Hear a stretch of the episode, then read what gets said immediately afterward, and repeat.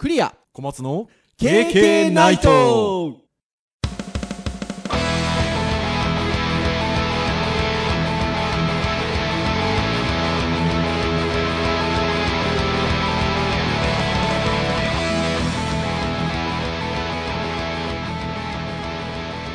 経験ナイト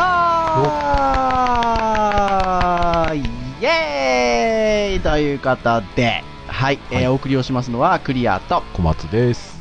はい、どうぞよろしくお願いいたします。はいよろしくお願いしますということで今日は57回目はい、そうです。ですかね。はーい、ということで、今日はあの、ちょっと、なんか私の方がバタバタとしておりまして、えー、ちょっと小松先生お待たせしたといえいえいいうところでございますが、はい。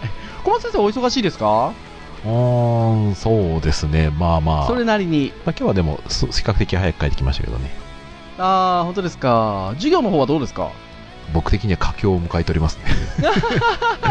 頑張らにゃいかんところです。踏ん張りどころですね。なかなかね、3クォーターに入って、というところでしょうかね。そうです。半クォーター、あの3クォーターが半分終わったので、あー、もう半分。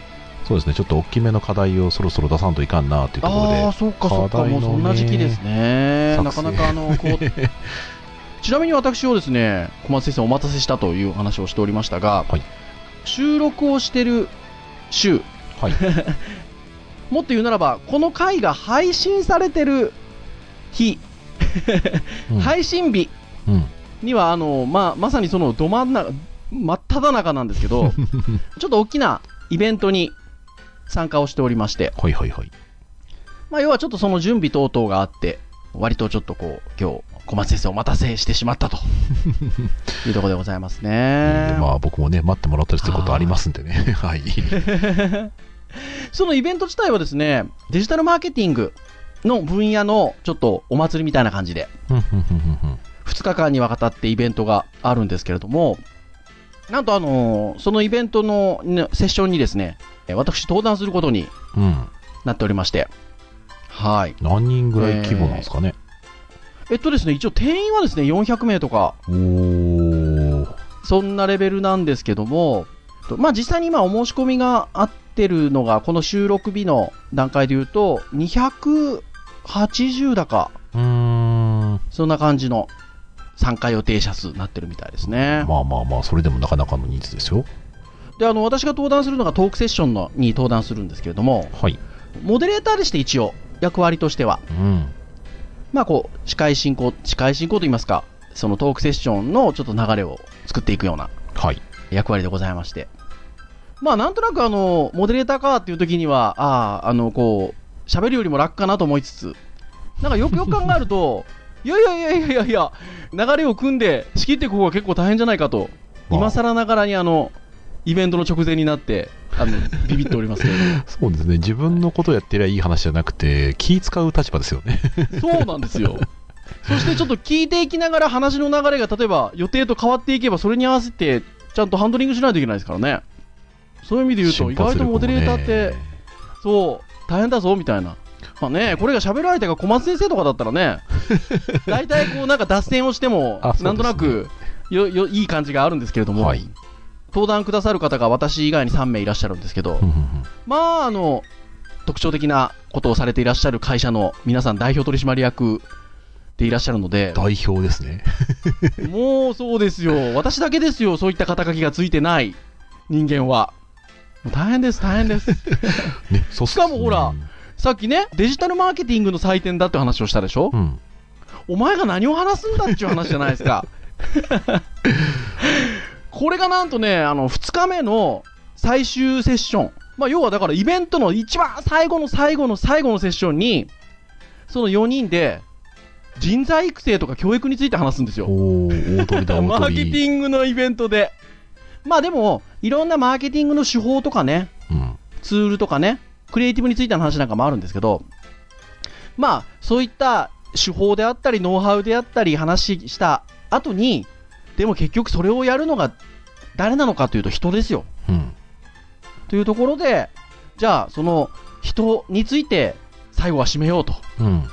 いうことで、ご依頼がありまして、ね、まあ人をね。人に教えるね、仕事はいしてますからね。そうですよ。一応ね。はい。なので、まあちょっとそんなことがあってバタバタ忙しいんですが、あの、登壇される方が東京の方もいらっしゃったりとかおするので、打ち合わせがあの、スカイプだったりするんですよ。はいはい、はい。あとアピアイン、アピアイン、あと。あ、使ってるんですね。使ってるんですよ。そう、だから、まあそういう形で遠隔ミーティングなので、まあ東京にいる、皆さんは東京にいるところにちょっと集まっていただいて、うん。で、福岡チームがいるので、うん。僕と、えーもう一方。福岡チームは福岡チームで、ちょっと一箇所に集まって、うん。で、その場所同士をつないでってことをやってるんですけど、ある会社のね、スカイプ会議室みたいなのがあるので、うん。そこにあのお邪魔してたんですよ。ああ、なこの、るほど、ね。この、はいこ。の、この何度か、この数週間。そうするとですね、何が困ったかっていうと、ネット。ほう。私、モバイルルーターみたいなものを持ってないんですよね、今。ああ、うん。で、iPhone も、まあそんなにあの頻繁にネットがない環境に行くことがないので、うん。あのテザリングのオプションって申し込んでないですよ、基本。う。そうしますとですね、そういったこう出先の会議室なんかに行くと、まあ、あの、ネットがないことに不自由さを感じると言いますか。あまあまあまあまあまあ、普段ね、慣れてますからね。うんそう、だから、そういう場に行ってみて初めて、普段どれだけもう意識をしないでネットを使ってるかっていうことに気づかされると言いますか。ああ、なるほどね。はい。まあ職場だったりとか学校もそうですけど、まあそういう場所だともう今ありますもんね。そうですね有線なり、ね有線なり無線なりネットがあるので、まあパソコン、端末があれば、基本的にはネットに接続された状態っていうのがうん。あるっていうのにもう慣れすぎてしまっていて、そうですね。いざそういうところに行くと、まあ変な話、直接チャットなどでのやり取りもネットがないとできないですし、うん。な、なんかこうメモ書き残しとこうかなと思ったら、もちろんローカルに残しとくことはできるんですけど、うん。それこそエヴァーノートだなんだって使ってますんで、普段。まあねそれもままならないわけだったりするんですよ。そうですね。まあ、後でね、はい動機取れるにしても、まあね、うんそれはそうなんですけどね。まあ、メモ取ったものすぐにね、後でスマホで見るとできないですからね。はい。あとはこう、何かこう会議の中で出てくるものに対してちょっと調べ物したりとかですね、うん即座に。みたいなことが、まあできない。うーん。ねえ非常にあの不便な思いをしまして。ね、普段いかにね、外に打ち合わせに出てないかわかりますね。なそうそうそうそう、私はあんまりね、外に出るっていうことをしないんですようね。ん。割とあのオンライン学習とか中心にやってたりしたので、うん。まあどちらかというとこう出ないでもやれるよみたいなね、ああ、なるほどね。ことでやってきてた部分があるので、意外と自分が外に行くってことをそんなに頻繁にね、うん。してなかったところもあって、まあちょっとそういうふうにだから感じるところがあったんですけど、それで言うと、今回あの、ウェブのはい。ターンですので、まあ Wi-Fi? うんうん まあ LAN についてそうですね。ですね、ネットワーク、LAN について、Wi-Fi について、ちょっと今日喋ってみようかとはい。いうことで、Wi-Fi について、はい。ちょっと今日は話していこうかなというふうに思っております。はい。はーい。っていうところなんですが、小松先生、なんか自分が Wi-Fi 環境を使った、初めて使った時のことなんかっていうのなんか覚えてたりします？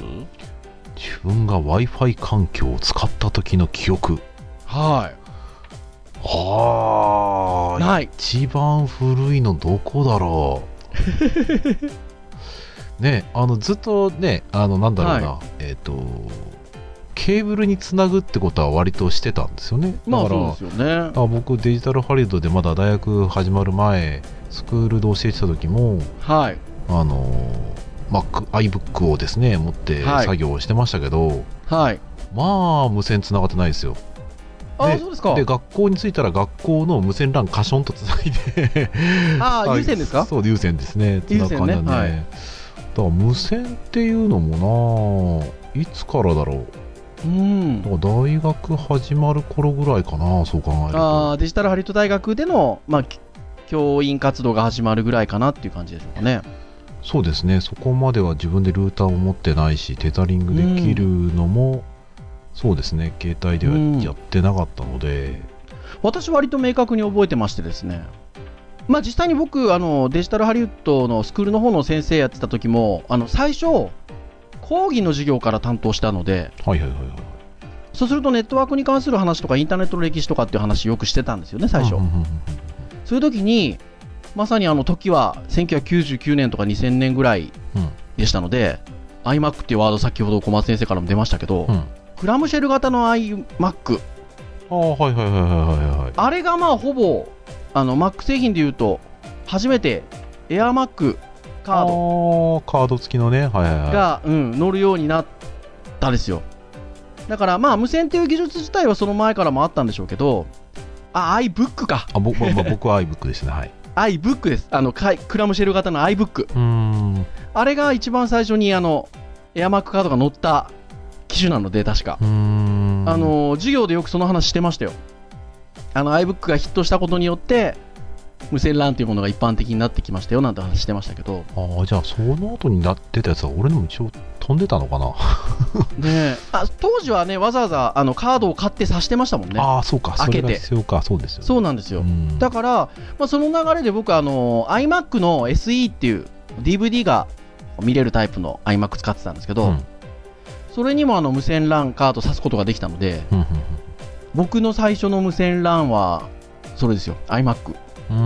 自宅の iMac、そうですね。まあよくよく考えてみたら、僕ら過渡期ではい。やってたところがあるから、はい。そう考えると確かに僕も iBook 使った後に僕 ThinkPad 使ってたんですよ、ずっと。おで、 ThinkPad 使ってる時代に最初の時は無線入ってなかったんですよ、確か。ほうほうほうほうほう。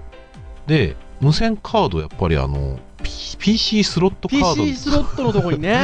入れてたんで。挿してましたよね。まあのちょっとアンテナちょこっと立てて。そうですね。だいはい。今でこそ、まあ、ない方がおかしいぐらいですけど、はい。そうか、最初はそうでしたね。だからそこに、あの、LAN ケーブルさせるやつと無線のね、無線のやつを両方とカード差し替えて使ってましたね、なんか。はいはいはいはいはいはいはいはい。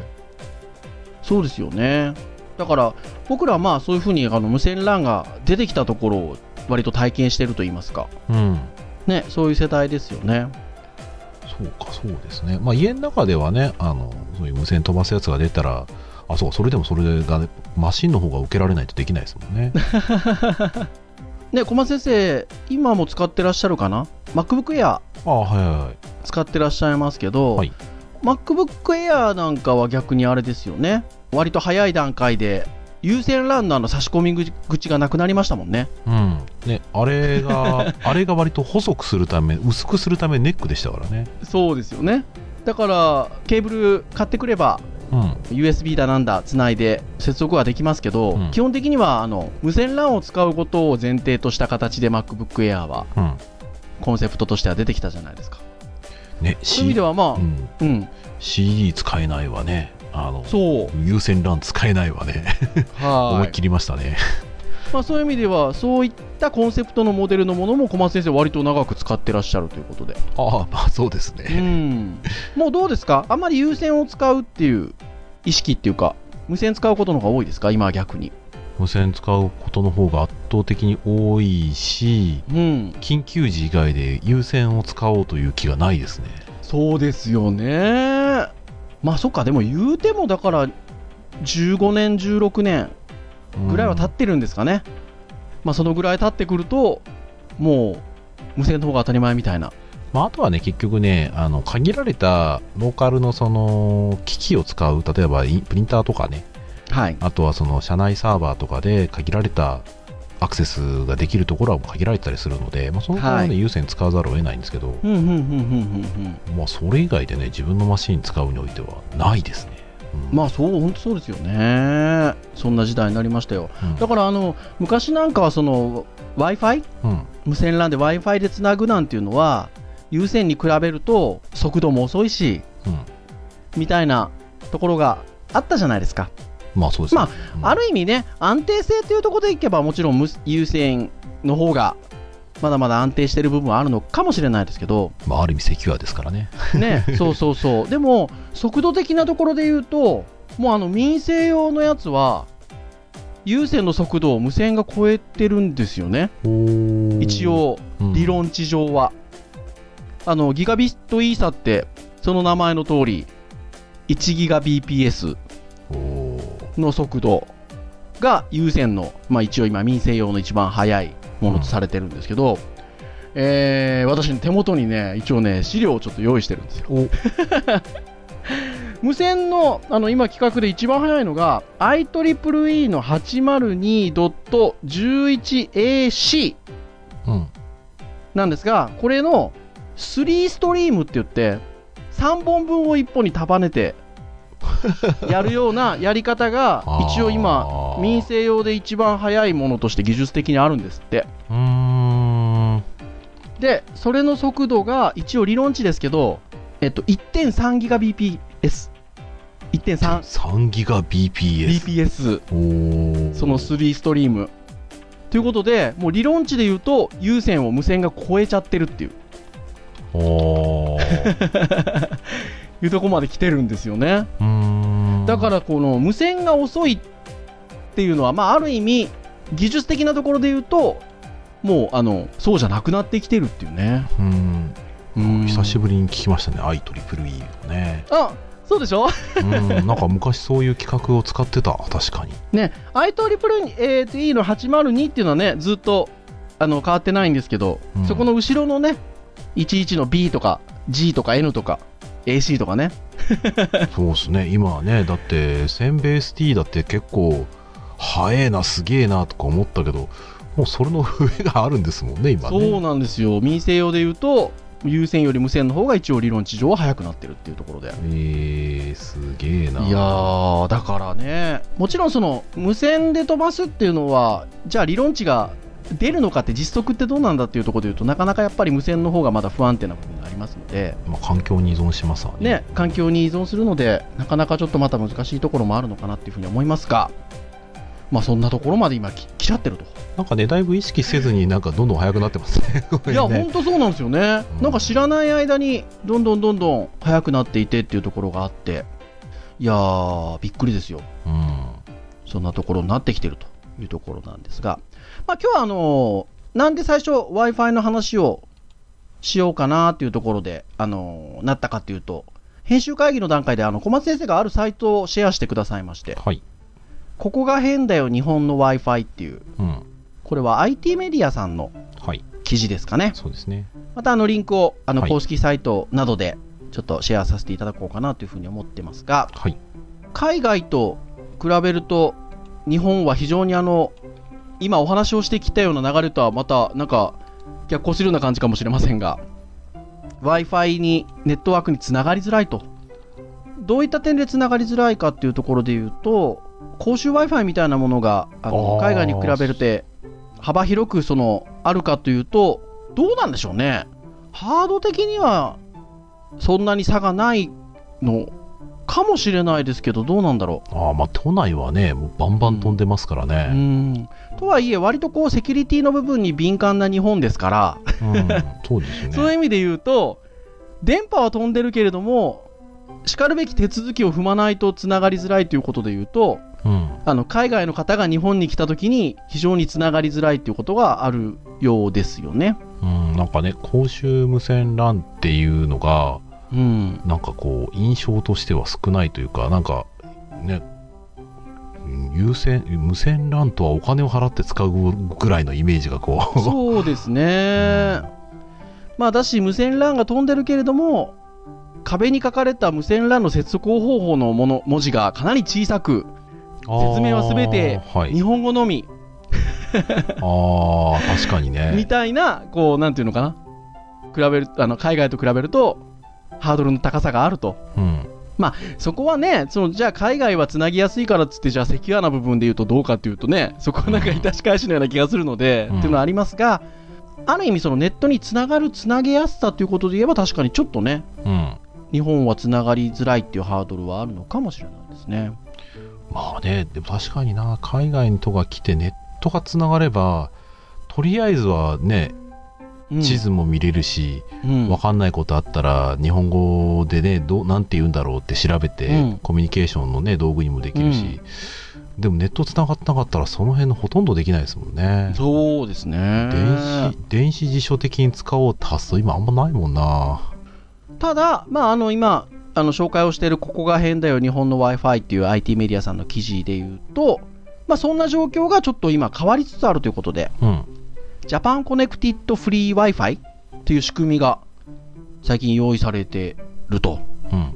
いうことで、これ小松先生からこの記事をシェアしてもらうまで私知らなかったんですけど、僕もね、この記事がね、10月5日に出る時点も知らなかったですね。ああ、これちょそうです、そうですよね。10月5日の記事なんですけれども、モバイル端末用のアプリなのかな、そうですね。I、iOS なり、うん Android なり、えっと、入れておインストールして登録をしておくと、かなり多くの Wi-Fi スポットを利用することができると。ね、一応歌い文句としては、訪日外国人向けナンバーワンフリー Wi-Fi アプリ。えーでそれがジャジャパンコネクテッドフリー Wi-Fi。うん。ね、えっ、と、これいくつだ ?180 万ダウンロードサンキューって書いてますけどね。一応ね、左上のロゴ見ると NTTBP って書いてあるから、ああ、みたいですよね。だまあまあ、割とこう、どこで収益上げてるのかわかんないですけど。いやー、そうですね。まあ、これまでエリアごとに必要だった利用登録をこのアプリの利用登録のみで OK であるとうん。いうことですね。あとは13言語に対応。英語、中国語、韓国語、タイ語、マレー語、インドネシア語、フランス語、スペイン語、ドイツ語、イタリア語、ロシア語、そして日本語。うん。はい、ということで。これは便利ですね。うん。確かにこれ使えたら嬉しいですよね。ねえ。なんかね、今私福岡に住んでますが、なんか福岡でどれほどつ使えるのかなというのはちょっと気になるところでありうますが。ん。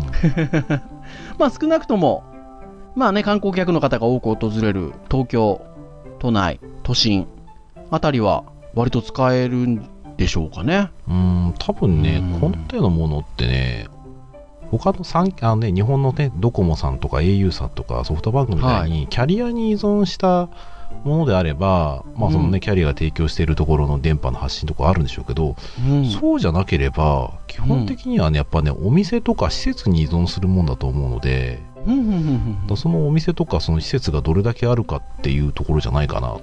うん。例えばこれの一応そのスポットで出てくるのでいうと、例えばセブンイレブンとかね、セブンスポットとか、うん。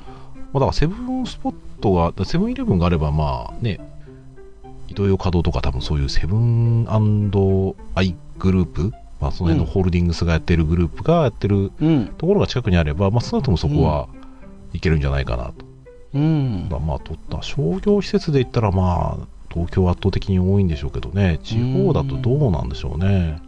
あのもうずいぶん前、ずいぶん前って言っても、もう本当にあの10年レベルぐらいで前かもしれないですけど、みたいな時に、将来、自動販売機、はいはいはいはい。自動販売機って、まあ、どこでもあるじゃないですか、日本の場合。はいはいはい。その自動販売機に Wi-Fi をつけて、公衆無線 LAN をうん。あの幅広くどこでも使えるような形にしていきたいみたいな話をなんか10年ぐらい前に聞いた記憶があるんですけど、あそれはなんか仕組みとしては面白いなというか、まあ基本的に自動販売機なんで電気は来てるので、うん、そうですね。だしあれだけの数があるということであれば、あの非常にあの面白い考え方だなというふうに思って、なんかその当時聞いてたんですけど、あんまりそういうものは実現されてたりはしてませんね。そうですね。なんか、うんなんかジュース1本買ったら10分すごく強強く発信できますとかね、そういうんだったら面白いですよね。いや、なんかいい気がするんですけどね。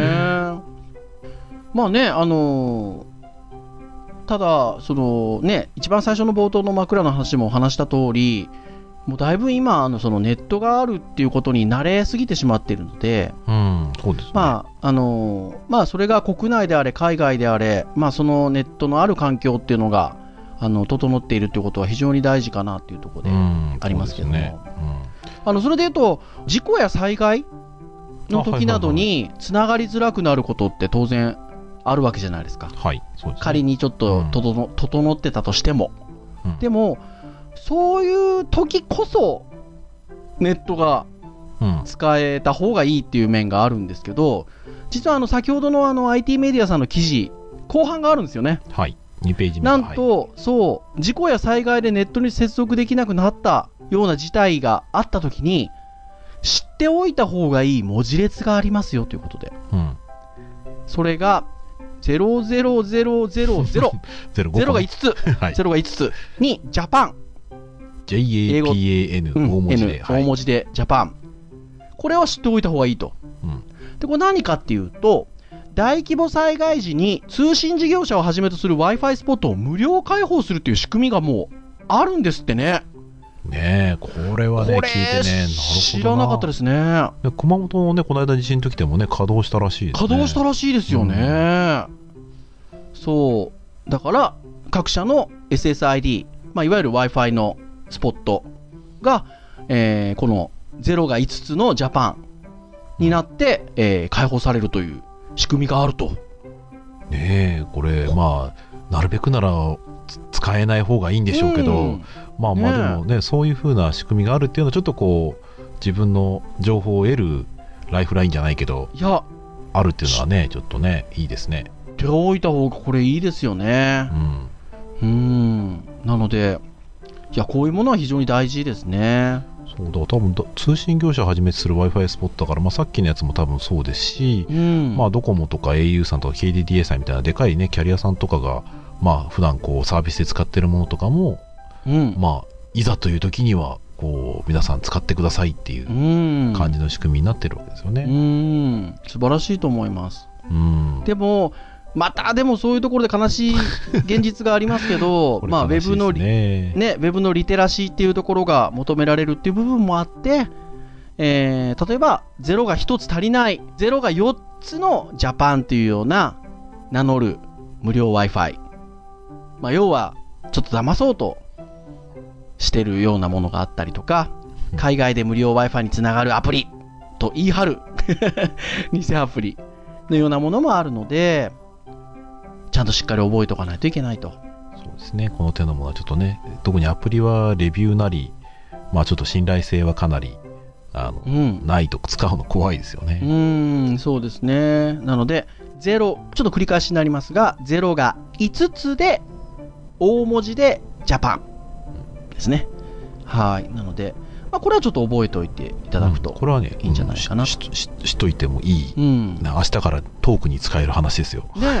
いや、本当に知っといた方がいいかなというふうに思います。うんそして、今ちょっと SSID という言葉を使いましたが、えっと、これ無線のいわゆる名前ですよね。はいはいはいはい。まあ、無線が拾える端末使ってると、あの電波が飛んで拾ったりすると、その無線の名前がうん。出てきますよね。まあ、これ SSID という言い方をするんですが、まあ、今みたいに例えば0が5つでジャパンみたいなものもあれば、うん。どうでしょうかね、小松先生、ご自宅で無線 LAN っていうのを使ってらっしゃいます？使ってますよ。あのーうちももうね、もうそれこそ10年ほどぐらい前からうん。使ってるんですけど、まあ、何かつ名前つけてますよね、おそらく。ああ、僕ね、もうデフォルトの設定でもう数字と番号のね、無機質のやつずっと使ってますよ。そうですか。僕はね、ちょっと名前にちなんだハンドルネームみたいなものを僕十何年前から使ってるんですけど、はいはいはいはい。まあそれにちなんだような名前にしてあります。ただえっと、ステルスにしてます。あの、要は見えない状態。うーん。で、自分がつなぐときにはちゃんとそこの情報まで入れてつなぐような形をとってるので、多分近所の家の人たちは見えてないと思うんですけど、まあ名前つけてるんですが、この SSID、いろいろ面白いのが飛んでるんですよね。うん。街中 歩くとね。うん。まあ、あの、有名どこで言うと、あの、応仁の乱とか、島原の乱とか、大塩平八郎の乱とか、何のランジャーっつうんだ話ね。そう。みたいなものもありますし。あれ？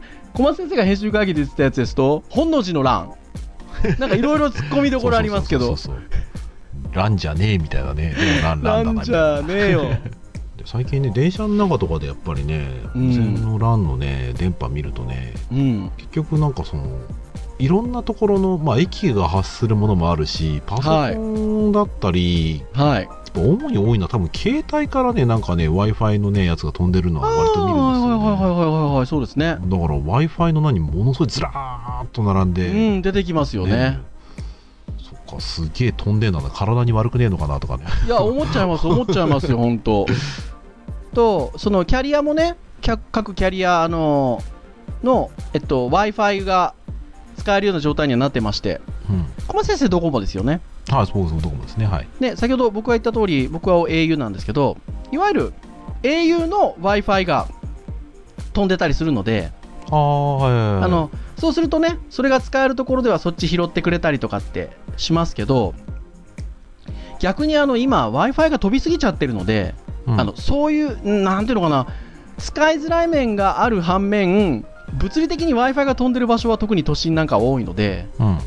そうするとこうその w i f i を拾いに行こうとしたりとかうん。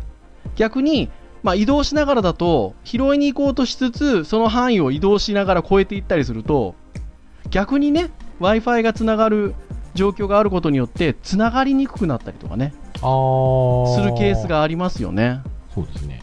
うんうん。一時期あの各キャリアさんがいろんなところにあの多分営業をかけてあの w i f i を置いてもらったりしてるので、うん。ね、いろんなお店さんなんかにそういうあの無料の各キャリアの w i f i の端末基地局といいましょうか、うんあったりしますけど逆になんか移動中にそういうの使ってると、まあ、本当はひょっとしたら携帯のいわゆる電波を拾ってれば安定してネットつながるのかもしれないものがあそこにある w i f i あそこにある w i f i っていうのを掴みに行こうとして途切れてうん。掴みに行こうとして途切れてみたいなところで逆につながりにくくなるみたいな問題ってうんちょっと一時期話題になってましたよね。うん。そうですね。だから、うんしかもね、それ実はなってると割と電池食うんでね。そうなんですよね、うんみるみる充電費、ね、減っていったりしますよねだ。からそこはね、もうかもう、あえて自動切り替えしないようにして、必要な時だけ切り替えるようにしてますよね。ああ、そうですか、まあうんでもそれが賢い選択かもしれないですよね。まあそんな形で、こうなんだろうな、無線 LAN もあのいろんな観点で見ていくと、ちょっと面白いところも あるんじゃないかなというふうに思いまうんすね。まああのまあ、今回 Wi-Fi というところをテーマにちょっとお話をしてきたんですけれども、はいはいはい。Wi-Fi がつながんないところって、なんどあれですかね、なんか物理的なところで言うと、もう水の中ぐらいですかね、うんそのまあ電波が来てる云々っていうのは置いといて、まあ、あの電波が仮に来てたとして、今、つながらないのって水の中とか、そんな感じですかね？ああ、まあ日本だとね、割とうん。多くのところで広がり、まあ、つながりますよね。特に、携帯でつながるところでできちゃうってなっちゃったら、うん。Wi-Fi のスポットがないところはたくさんありますけど、携帯つながるところは割とほとんどつながりますからうね。ん。あとはその今ねテザリングみたいな話もしてましたけどやっぱりそのあのいわゆる携帯の回線の速度っていうところとその w i f i で何が違うかっていうところと考えるとやっぱり速度的なところはねうん。環境が整っていればやっぱさっきあの有線を超えたっていう話をしましたけどやっぱ w i f i の方が速度があるのかなっていうところで言うと、うんまあなんかね近い将来その水の中も含め もうどこにいても何があっても何があってもっていうのがあれですけど w i f i がつながる状況っていうのがあの整っても何ら不思議ではないですよねうん。技術が進化していくと。うん。まあ、ほんのね、数年先はちょ想像はつきづらいですけど、うん。でもね、もう10年、20年したら、もしかするともう、使えないところなんてありえないぐらいな感じまでね、なる可能性はゼロじゃないですよね。うん。そうするとあのひょっとしたらあのクラウドのお話なんかをした時にも話したかもしれないんですけどひょっとしたらその、まあ、PC もそうだしあの各モバイル端末だったりもそうかもしれないんですけどもうあの記憶媒体なんちゅうものはですねうん。もうネットの方にクラウドの方に置いてしまって各端末っていうのは例えば動作を保証するあの機能スペックであったりとか、えーまあ、ネットにつながるスペックみたいなものがあればあとは記憶する領域っていうのはもう全部ネットに置いてしまうっていうのが当たり前になるかもしれないですよね。うん。まあそうですね。うんローカルに残す必要性は、まあ今でこそね、あの、うんなんかこう怖いから手元に欲しいみたいなのはありつつも、まあ多分当たり前のようにもう無線がつながって、当たり前のようにインターネットがもう、ね、どこにいてもインターネット機機械さえあればつながるよっていううん感覚であれば、そこに置くだけでいいんだったら別にハードディスクのイメージなくてもいい気はしますけどないねって。いい気がしますよね。まあそうは言いつつもね、今ね、iPhone7 が256とか128が売れる時代ですから、はい。容量がね、確かにね。容量の部分あそうですねうん容量の部分で商売がある以上は、うん。そこに気がついたとしても、うん。やっぱり、あとはね、前回のカセットの話じゃないですけど、うん。物質主義的なところがやっぱり人間嬉しかったりすると、確かにな。やっぱりね、そこにデータがあるのはわかるけど、はい。なんか自分で持ってる感がないっていうのはね、ちょっと、はいなんかその合理的な部分じゃないけど、はい。ちょっとありそうな気がしますね。まあそうですね。またはもう若い子たちが、ね、その辺がもう物質主義関係なくなっちゃったら、当たり前のことを当たり前にやって、まあはいなくなっていく可能性ありますよね。うーん。いや、本当にそうだと思います。それで言うと、あの、前回のカセットテープじゃないですけれども、なんかね、ハードディスクなんかなんか買っとけば、20年後、20年後ぐらいには、あの、メタルテープと同じように、こう、なんか、あの、プレミアつくかもしれないですよ。さすがにハードディスクはないか。なんか珍しねい、珍しい記憶媒体ってあったっけな。はい。あの、ね、そんなところはあるかもしれないですよね。うーん、そうですね、うんマイナーな、こう、割とだから MO の新品とかだと割とちょあちょっと安くいいねやちょっと高く売れるかもしれないです。はい。なので、まあ、技術の進歩っていうのはもちろん、あの、いろんなところで、あの、ありますので。でもね、Wi-Fi が本当にあの、今よりも、それこそ安定的に、そしてどこでも使える未来っていうのは、そんなに遠くない未来に来るかもしれないうん、ですので、うん。そうですね。なんかまたでそうそうなった時の、うん。ま あすいません。い大丈夫です、大丈夫です。なんかね、そういうことやっぱりいろいろと変わることがあると思うんですけどね、街中で普通に使える、学校の中で当たり前のように使える、うんね、今先生方がいろいろ苦労しているところも、ああ、そうそうそうそうそうそう。学校の中で作れないけど、学校の外からはもうバンバンね、使えるようになるようんみたいなことがね、当たり前になれば、うんまたちょっと、いろいろ人の生活や勉強の仕方も変わるかもしれないね。うん変わりますよね、うんなのでこれまでにできなかったことが、まあ、そういう技術的なことだったりを通してできるようになるとねうん。あのすごくいいのかなっていうふうに思います。あとはまあこれまでやってきたことがより便利になるとか。うん。そういうことがあると非常にいいんじゃないでしょうかね。はい。はい。というところで割とお時間来てるのかな？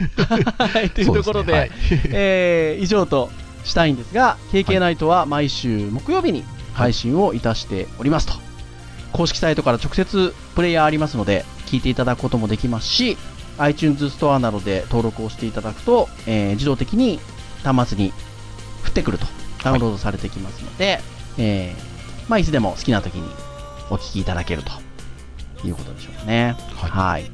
ですので、まあ、ぜひ、あのまあ、いろんなね、あの、場面で、通勤、通学の際でも結構ですし、はい。あの、前と言っておりますが、私のように、あの、皿洗いしてる時にかけても、やっても構いませんし、はい。